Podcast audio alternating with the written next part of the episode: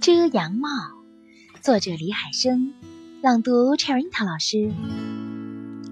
夏天一到，妈妈就给我买了一顶遮阳帽。说来真是凑巧，竟和田里稻草人的那顶同款。我马上向妈妈汇报，我戴上这顶帽子上街，情况可能不妙，小鸟们肯定都会吓得飞走。稻草人一定会大声尖叫。